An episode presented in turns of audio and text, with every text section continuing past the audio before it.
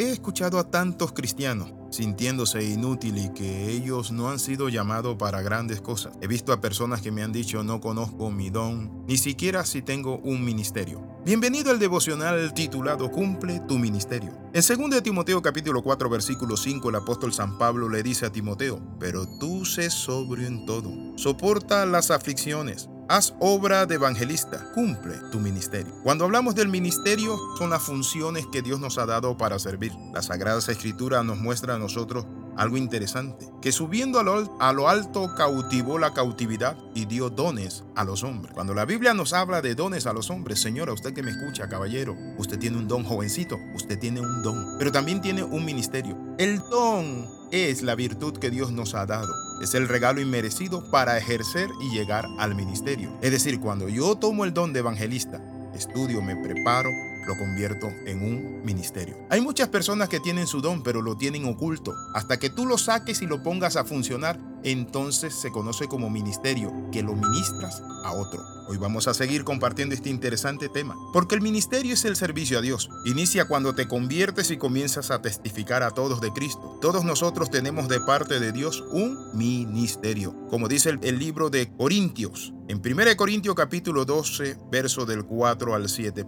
Hay distintas clases de dones espirituales, pero el mismo espíritu es la fuente de todos ellos. En 1 Corintios 12:5 dice, hay distintas formas de servir, pero todos servimos al mismo Señor. En 1 Corintios 12:6 dice, Dios trabaja de maneras diferentes, pero Él es el mismo. Dios quien hace la obra en todos nosotros es el mismo. A cada uno de nosotros se nos dio un don espiritual para que nos ayudemos mutuamente o nos edifiquemos. Y todo esto, dice la palabra del Señor, proviene de Dios, quien nos reconcilió consigo mismo por Cristo y nos dio el ministerio de la reconciliación. Todos nosotros tenemos el ministerio de la reconciliación. ¿Qué es el ministerio de la reconciliación? Es hablar de las familiares, amigos, compañeros de clase, del trabajo, de Cristo y reconciliar al hombre con Dios. El ministerio de la reconciliación es básicamente testificar, hablar de lo que Dios hizo en tu vida, invitar a alguien a la casa del Señor, a un grupo, llevarlo a los caminos del Señor. Pero también podemos ver que hemos sido llamados por el Señor para compartir la fe. Es un deber de la gracia. La Biblia dice,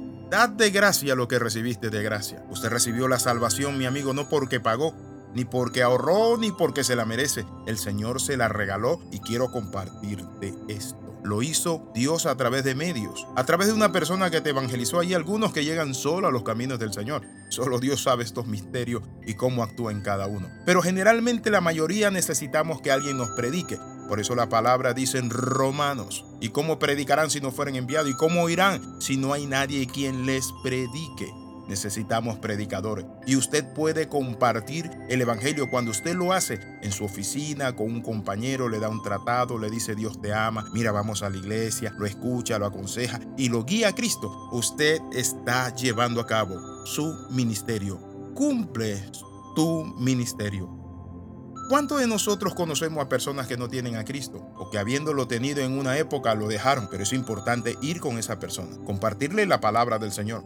¿Cuántos queremos ver el poder de Dios en acción en nuestra vida? A ver, el poder de Dios en acción se activa, ¿saben cuándo? Cuando nosotros ejercemos el ministerio, testificamos, evangelizamos, visitamos, oramos por los enfermos. La Biblia por eso es clara cuando dice, en Marcos capítulo 16, verso del 15 en adelante, noten lo que dice la palabra, estas señales seguirán a los que creen en mi nombre. En mi nombre echarán fuera demonios. La palabra habla de que podemos orar por los enfermos y podemos ver la gloria de Dios. Pero para esas señales o milagros, para que nos sigan, nosotros necesitamos salir de nuestra área de confort, dejar de estar parados, estáticos, quedarnos ahí de brazos cruzados y lanzarnos a compartir a Cristo al mundo. Necesitamos, anhelamos que el Señor venga, pero para que el Señor venga, dice la palabra del Señor que es necesario que este Evangelio sea compartido en todas las partes de la tierra. El cristianismo se extiende cuando la iglesia, mi amigo en Jerusalén, es empujada por la persecución y por el poder del Espíritu Santo a un mundo. Jesús se lo había dicho porque ellos estaban hablando de la parte profética. Señor, ¿cuándo vas a restaurar Israel? Y el Señor le dijo, ustedes no le toca saber eso, lo que ustedes le toca es esto.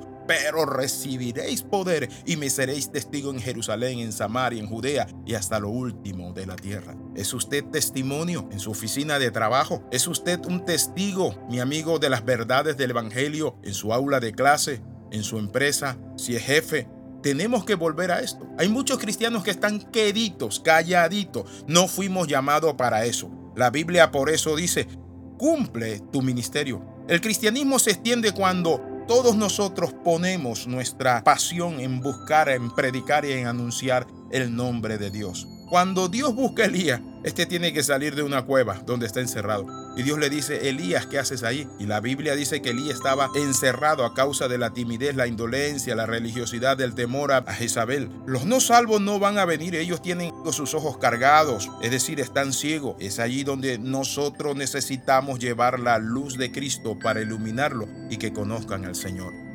Termino con esta pregunta. ¿Está usted cumpliendo su ministerio? ¿Está usted ejerciendo sus dones, sus talentos? Hay dones entre personas no videntes, entre personas mudas. Hay dones, mi amigo, entre niños de la calle, entre alcohólicos, entre tanta gente que podemos ejercer nuestro ministerio y llevar la palabra de Dios. Por eso la Biblia es clara cuando dice, cumple tu ministerio Cumple tu asignación, cumple tu llamado, cumple tu propósito, cumple eso que Dios puso en tus manos. Oramos. Padre, en el nombre de Jesús queremos seguir apasionados, compartiendo a Cristo a familiares y amigos, anunciando, Padre Santo, el pronto advenimiento de Él. Pero también, oh Dios Padre, que hay salvación y esperanza. Por Jesucristo, tu Hijo, oramos y damos gracias. Amén y amén. Recuerda las 13, comenta, comparte y crece. Le saluda el pastor Alexis Ramos bendiciones de lo alto y recuerde, en Cristo somos más que vencedores.